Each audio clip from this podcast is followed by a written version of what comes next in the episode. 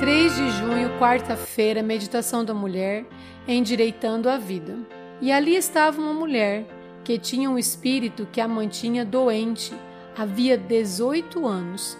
Ela andava encurvada e de forma alguma podia endireitar-se. Ao vê-la, Jesus chamou-a à frente e lhe disse: Mulher, você está livre da sua doença. Então lhe pôs as mãos e imediatamente ela se endireitou e passou a louvar a Deus. Lucas 13, versículo 11 a 13.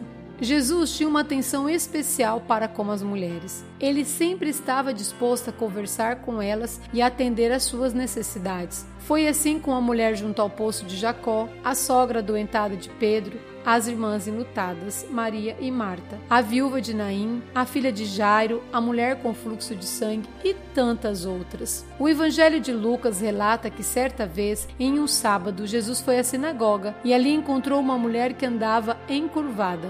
O problema que essa mulher enfrentava pode ser comparado à condição de muitas pessoas que, pelas circunstâncias difíceis da vida, andam prostradas e desanimadas. Quando uma pessoa anda encurvada, seu olhar se volta unicamente para baixo.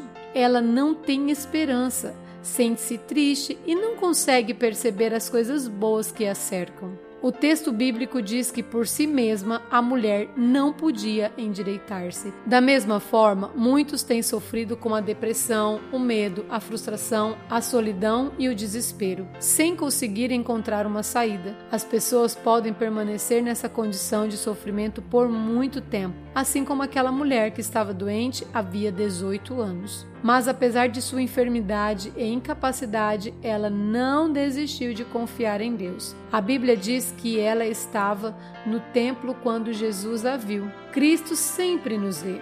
Ele percebe nosso interesse por Sua presença e ouve nossas orações. Nossa dor não lhe passa despercebida. Jesus chamou aquela mulher e ela foi até ele. Da mesma forma, Jesus está chamando você hoje.